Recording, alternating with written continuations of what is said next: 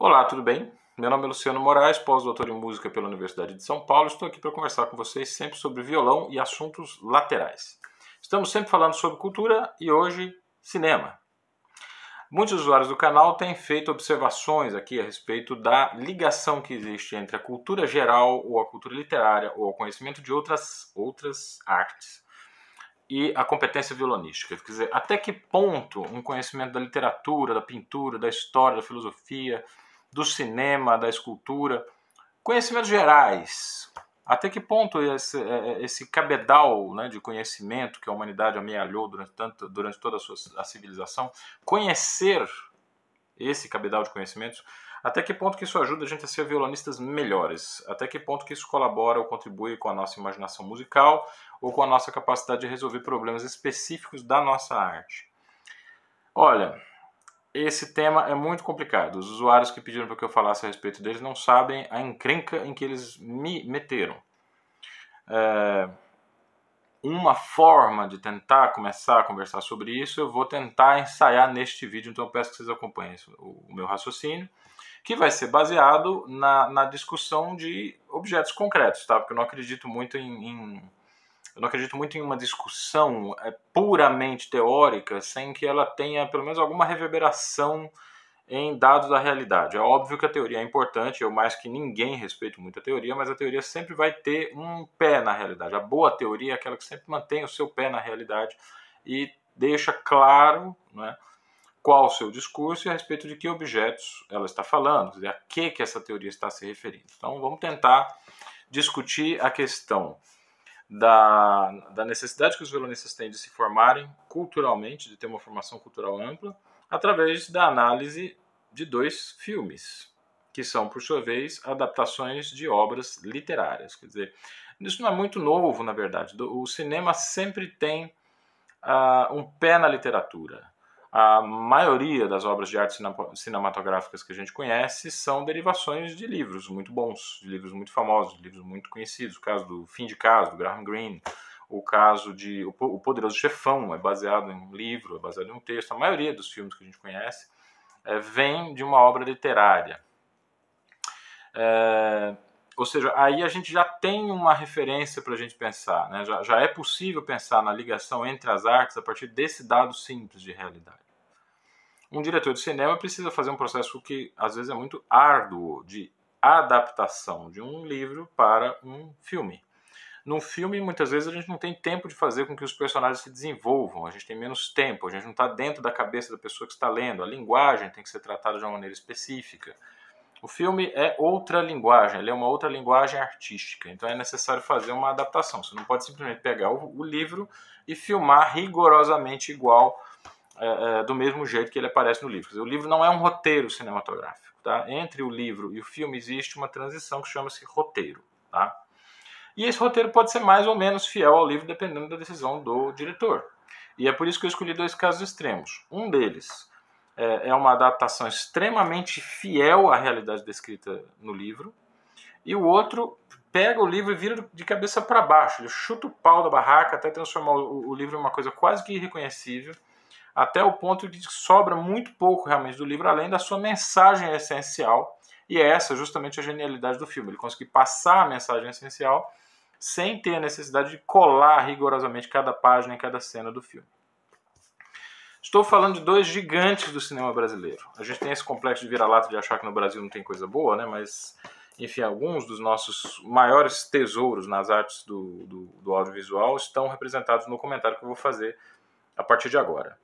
Luiz Fernando Carvalho e Walter Salles. Vamos começar com o Walter Salles. Walter Salles é um, um, cara que ficou muito famoso, ele se projetou internacionalmente a partir do seu filme Central do Brasil, que foi indicado ao Oscar de melhor filme estrangeiro foi um ano extremamente concorrido. Eu assisti os filmes que concorreram para o Central do Brasil, era um nível realmente muito alto. E a gente fica com aquela coisa, né, de, pô, mas poderia, se tivesse ganhado seria justo, mas não ganhou, então vamos bola para frente. Né? Uh, Luiz Fernando Carvalho fez muitos filmes muito interessantes após este, Central do Brasil, mas eu acho que ele realmente cruzou uma linha, assim, ele rompeu um limite, ele, ele escalou um patamar com Central, com Abril Despedaçado.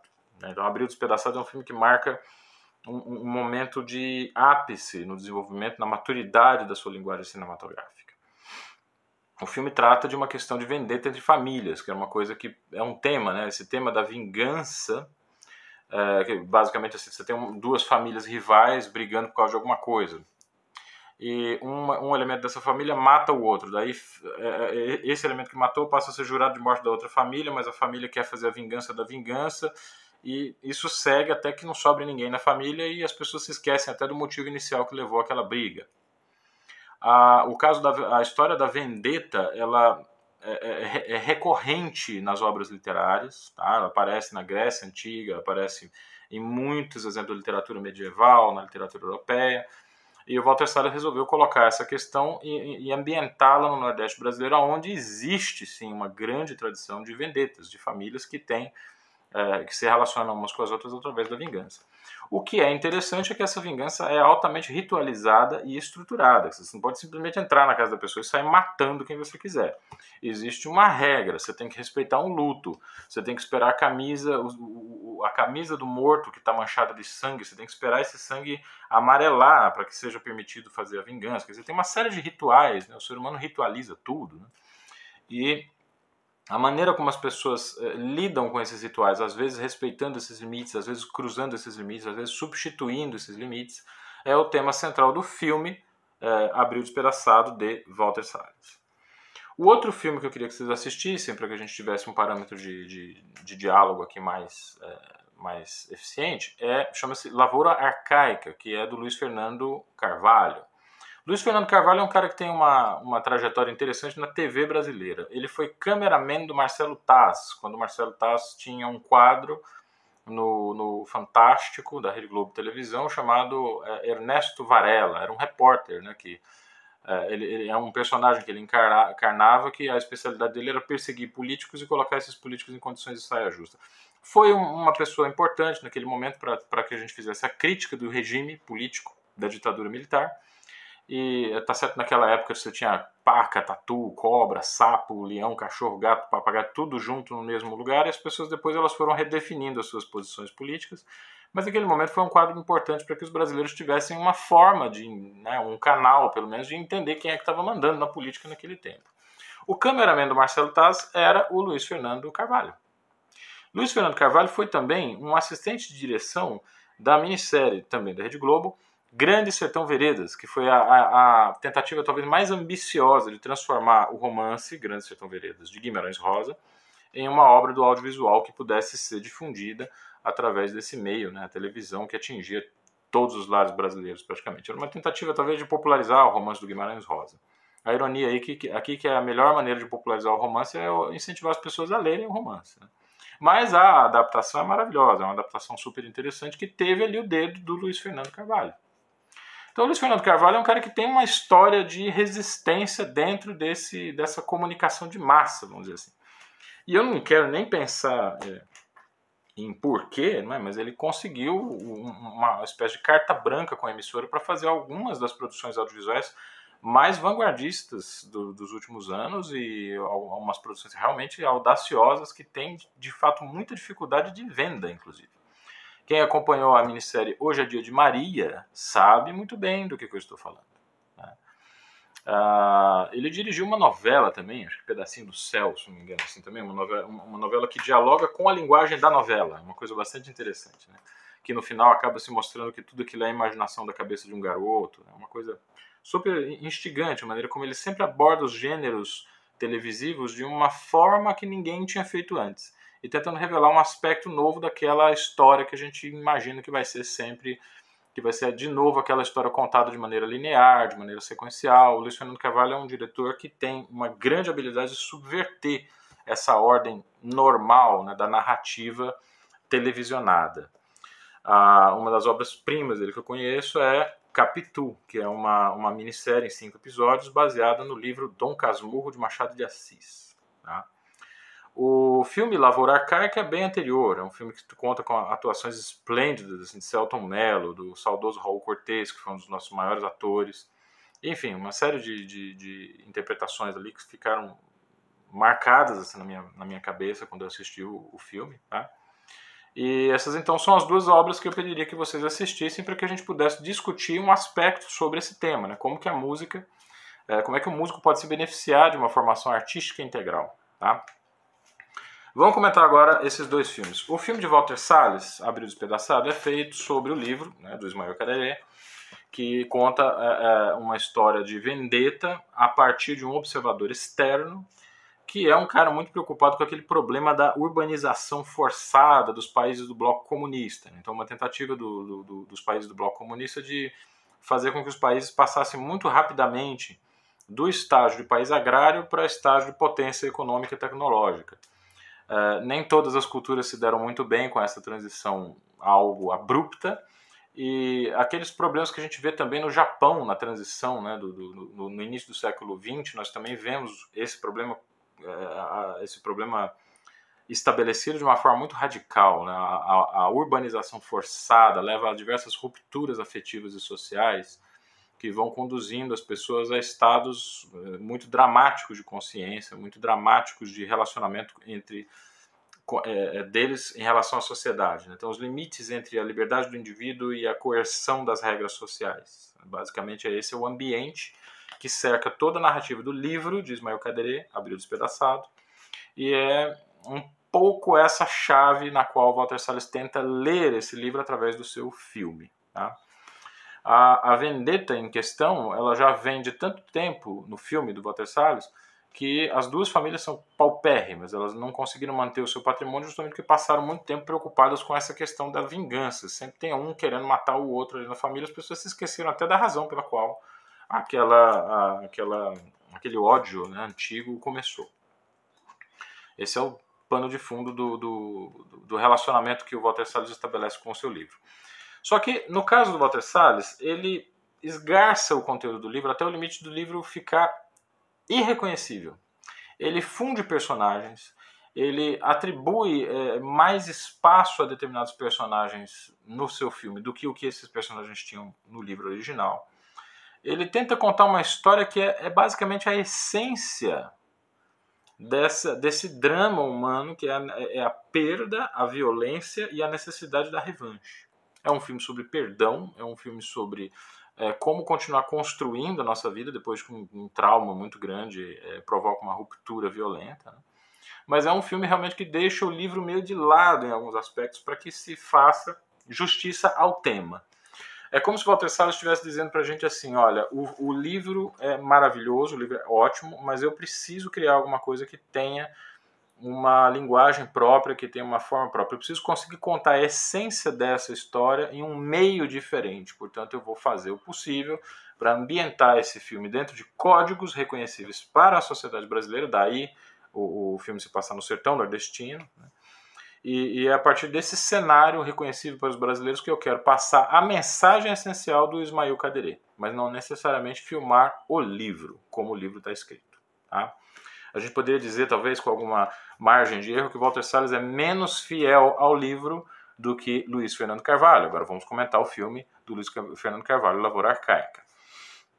Uh, Lavoura Arcaica é baseada no livro de mesmo nome, de um dos mais geniais escritores brasileiros, chamado Raduan Nassar. Uh, um cara que habitou ali o, sul do, do, do, país, o Raduan Nassar escreveu muito pouco, mas a, a sua obra realmente é muito impactante. A sofisticação da linguagem é uma coisa que impressiona muito nesse texto do Raduan Nassar. E talvez por essa razão, Luiz Fernando Carvalho optou por fazer um filme muito fiel às falas e ao texto do livro original. A história se passa no sul do Brasil, uma família ainda muito dependente da produção agrária de vida. Uma família que tem uma figura muito poderosa, o pai, que é justamente o personagem do Raul Cortez, que limita todas as possibilidades de existência interna e externa concreta, material e espiritual, imaginativa, né? A existência, assim, as, as, possibilidades de imaginação dos, do, dos filhos daquela família estão todas submetidas a uma autoridade muito coerciva, né? Uma autoridade muito coercitiva, uma autoridade muito potente, muito forte.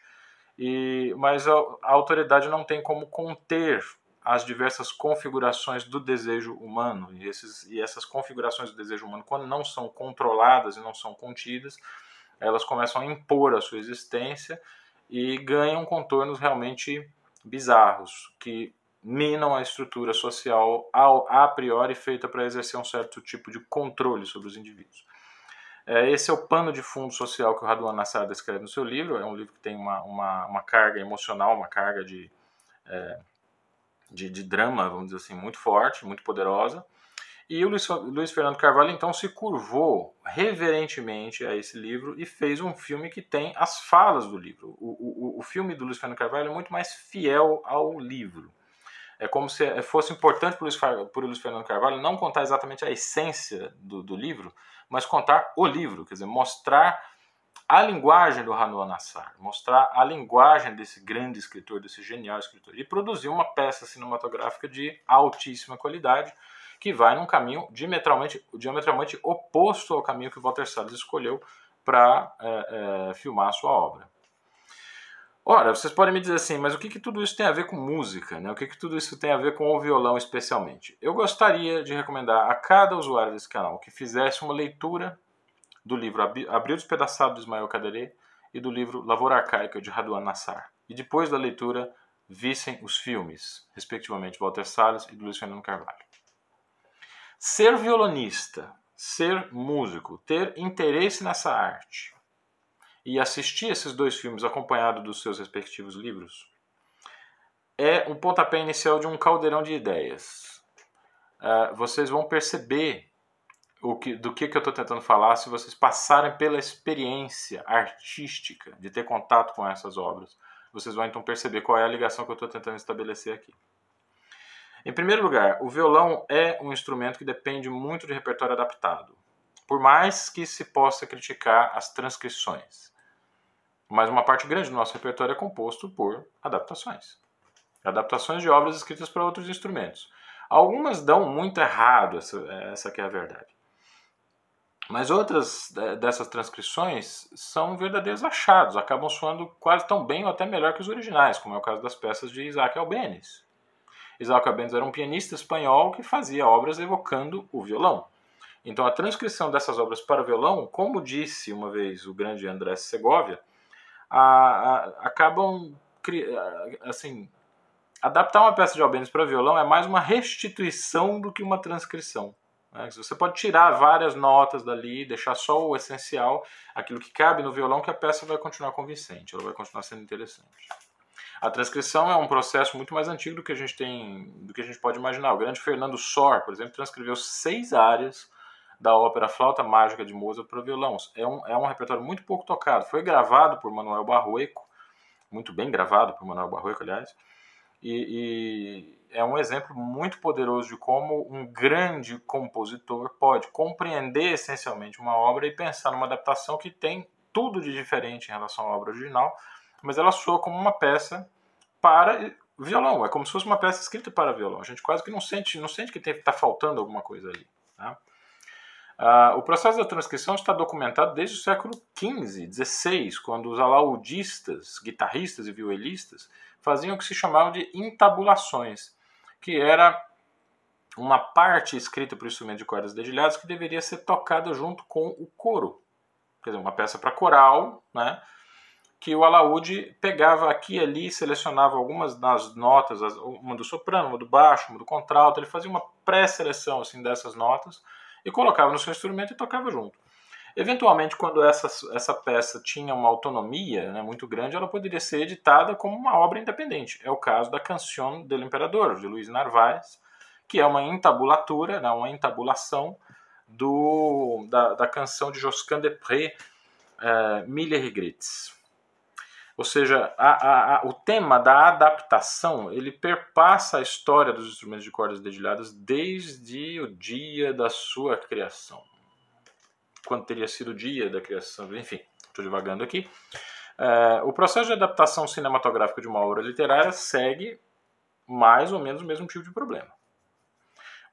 Pensa que um diretor de cinema não tem um leitor atento, ele tem um espectador que está trabalhando com a imagem visual, trabalhando com personagens, com cenários, com falas, com iluminação. São elementos de linguagem muito diferentes do livro, onde basta que você descreva. Eu não sei quem foi o cineasta que disse assim: olha, com todo respeito à literatura, mas como é que eu faço para filmar um pôr do sol melancólico? Para um escritor genial, é, essas ferramentas de linguagem são muito mais. Essas ferramentas de linguagem são muito mais fáceis. Então, não estou dizendo que a literatura é uma arte mais fácil que o cinema. Eu estou dizendo que nesse aspecto a literatura tem uma vantagem de uma comunicação mais imediata. Tá? Agora, vai filmar um pôr do sol melancólico. Aquilo que para o escritor, é, é, para o escritor, basta que ele escreva aquilo que ele está pensando e faça as amarrações do, do, da linguagem artística de outras maneiras ao longo do texto para o cineasta é um tremendo problema que implica em escolher um horário para filmar, uma estação do ano para filmar, se ele vai utilizar tomada externa ou interna, se ele vai usar efeito de computador, que tipo de filtro ele vai utilizar, quer dizer, é todo e ainda corre o risco dele encontrar espectadores que não têm muita informação visual que olham o pôr do sol e falam: "Ah, esse filme é muito parado". Hum, muito parado o filme. Parado é a sua cabeça, que não faz nada enquanto você está vendo aquela cena, né? Então, é, se foi difícil para um cineasta fazer uma produção artística, nós temos o dever de devolver esse trabalho e essa generosidade estudando a obra do cara. Gastando pelo menos uma fração do tempo que ele gastou produzindo aquela obra, tentando entender essa obra. Eu tenho muita raiva assim, das pessoas que veem uma obra que não entendem e de repente saem falando mal dela como se eu ouvi falar muito mal do Glauber Rocha, por exemplo. Não o violonista, meu amigo Glauber Rocha, mas o cineasta, né, em homenagem a quem, não sei se foi a intenção foi homenagear o cineasta. Mas o, o Glauber Rocha é um cara que tem uma, uma aceitação fanática no, no meio entre os, os, os, amantes da sétima arte, mas ele também tem uma rejeição muito grande entre as pessoas que preferem, que, que preferem filmes hollywoodianos. É uma linguagem diferente. A gente deveria ser capaz de analisar a obra dentro daquela linguagem que ela se propõe. Mas para isso é preciso ver o filme uma, duas, três vezes, quatro vezes. Amadeus, por exemplo, do Milos Forman, eu devo ter assistido ali por baixo umas 23 vezes. Tentando entender o filme, né? tentando entender aquilo que ele está tentando me dizer. Porque no caso do Amadeus é um filme interessante porque ele não trata daquilo que ele diz que está tratando. Não é uma biografia de Mozart. Esse filme não é a respeito do Wolfgang Amadeus Mozart histórico. Esse filme é uma outra coisa que eu vou comentar em um outro vídeo aqui. Tá? Mas voltando aos nossos dois exemplos, ali nós temos situações limite. Em um caso, o diretor pretendeu é, é, é, destruir totalmente os acessórios do livro e transformá-lo em uma peça cinematográfica que pouca coisa guarda com, esse, com essa obra original. No outro caso, ele, ele resolveu ser absolutamente fiel à linguagem e ao texto para que a gente realmente se sentisse como se a gente estivesse lendo o livro. É quase como se o Luiz Fernando Carvalho estivesse fornecendo para nós as imagens que o livro tenta evocar. Eu preciso dizer que eu acho que essa opção do Luiz Fernando Carvalho ela amadureceu muito, especialmente quando ele chegou em Capitu, porque aí ele assumiu a linguagem fantasiosa, tá? ele assumiu que, que ele não poderia apresentar um texto extremamente elaborado sendo dito por camponeses. Tá? Então ele tenta ter essa. No caso de Lavoura Arcaica, isso não fica muito bem resolvido. Esse, esse excesso de zelo com o texto conflita diretamente com o naturalismo quase bruto. Né? Assim, ele, ele filma de uma maneira muito naturalista, muito fiel à realidade. Não tem nenhum elemento de fantasia dentro do livro, do filme Lavoura Arcaica. Mas as pessoas estão falando em um português quase quase, sabe, acadêmico, assim, é uma, uma, são, são frases literárias muito bem construídas, mas esses personagens não são aquilo. Isso funciona muito bem no livro, mas talvez não funcionasse tão bem no filme. Não que eu esteja em posição de criticar o Luiz Fernando Carvalho. Adoro o filme, acho o filme maravilhoso, ele é um dos meus diretores favoritos. Mas a gente percebe nesse filme essa tensão entre a filmagem realista e o texto é, muito elaborado do ponto de vista, do ponto de, vista de, uma, de, uma, de uma altura literária que está sendo buscada pelo Raduan Nassar. No caso da solução do Salles, a gente tem exatamente o contrário. Poucas frases do livro são aproveitadas, porque ele cria personagens que estão ali arraigados naquelas imagens específicas. Então ele, ele botou o Rodrigo Santoro para fazer rapadura, né, botou as pessoas ali para viverem um mês imersos naquele ambiente. Eles dormiam, comiam, passavam os dias ali numa, numa, cidade com um clima terrivelmente árido. Né? Houve um caso de uma, das, uma atriz que tentou fugir daquilo, que ela falou: não aguento essa vida, não posso passar por isso para fazer um filme. Né? O cara eh, usou toda a lábia dele ali para convencer a atriz a, a, permanecer lá e produziu a partir dessa imersão realista na vida uma narrativa visual cinematográfica fantasiosa, né, no melhor sentido da palavra. O filme é onírico, o filme lembra imagens de sonho, mas ele foi obtido através de uma, de uma, de uma imersão dos atores na realidade que estava sendo descrita. Tá? Então, essa questão, ela permeia todos os nossos, os nossos pensamentos, assim, como artistas. A gente se depara com obras de arte muito impactantes e a gente precisa buscar uma interpretação para elas. Ah, só o ato de você ler uma partitura já é uma adaptação, porque a partitura está pronta. Né? O compositor, quando ele termina, coloca a última nota na partitura, ele tem uma obra bem acabada, que fique na gaveta ou seja tocada imediatamente. Essa obra está lá. Mas no momento de retirar essa obra da partitura, o que fazer? como controlar a dinâmica, como controlar a intensidade, como escolher um dedilhado adequado, como fazer com que essa obra tenha vida própria para além do papel. Ah, é muito subjetivo esse assunto. Esse assunto é extremamente subjetivo. As soluções dadas são muito diversas e são sempre submetidas às aptidões das pessoas, as naturais e aquelas que elas vão adquirindo ao longo do tempo e vão elaborando ao longo do tempo. Esse é o principal argumento pelo qual eu afirmo que a, a ampliação da cultura geral oferece para a gente mais, é, é, vamos dizer assim, mais espaço de imaginação, por assim dizer. A gente consegue imaginar mundos sonoros mais complexos que podem interagir de maneira mais eficiente se a gente tem o que pensar a respeito das partituras. Talvez essa seja uma resposta para os usuários do canal que pediram para que eu falasse é, como a, o conhecimento da literatura, por exemplo, pode contribuir com a competência do violonista. Seja através da literatura, do teatro, da, do cinema, das artes plásticas ou da música, o que está em jogo aqui é o movimento da imaginação. Não qualquer imaginação, imaginação humana em particular. Eu, nós não temos muito, muitas condições de averiguar se os animais têm imaginação da mesma maneira que nós. Eu suspeito que sim. Mas o dado concreto da realidade é que nós conseguimos transformar os, os objetos da nossa imaginação em elementos, em construções, em obras. Usufruir dessas obras, manter contato com essas obras e com os processos através dos quais elas chegaram a ser o que são, é, é um movimento intelectual, é um movimento cerebral que, sem dúvida, vai deixar a gente mais acordado no momento em que a gente encontrar uma cadência de engano esse processo de transposição das possibilidades de imaginação partir daquilo que nós temos para algo que nós ainda não temos e que poderão, poderemos chegar um dia a ter, é o fundamento essencial da utopia. Os seres humanos são essencialmente utópicos, eles são essencialmente criaturas que buscam algo que não está realizado na realidade. E é por isso que a nossa cultura geral ajuda, sem dúvida nenhuma, a sermos músicos melhores, porque ela nos mantém acostumados a esse movimento de olhar o mundo que está em volta, de olhar os objetos que nós temos em volta, e a partir dessa realidade imaginar alguma outra coisa, imaginar uma outra interpretação, uma outra forma de observar aquilo, como o caso do Luiz Fernando, Luiz Fernando Carvalho fez com o romance do Machado de Assis, ou como Walter Salles fez com o livro do Ismael Caderê, Abril Despedaçado. Né? Então eu acho muito interessante que a gente tenha essa propriedade, essa capacidade de imaginar futuros possíveis. E a arte, não a arte entretenimento, essa arte que a gente simplesmente consome e depois joga fora. Né? A gente assiste lá todos os filmes da Marvel e depois a gente tem que assistir Marvel Tomo 2 e temos que assistir uma outra versão desses filmes de super-heróis, porque na verdade está sendo contada sempre a mesma história. Não está sendo apresentada nenhuma novidade assim, no filme que é pensado para entretenimento. O entretenimento não tem essa intenção. A, a, o que eu acho que existe de diferente de especial nos processos artísticos é que a gente consegue, a partir da compreensão do fenômeno de criação da obra de arte, imaginar realidades possíveis diferentes. E essa possibilidade de imaginar a utopia é essencial para a própria sobrevivência do ser humano enquanto tal. No momento que nós estamos vivendo, eu acho que nós podemos dizer que isso está muito mais claro hoje do que jamais esteve.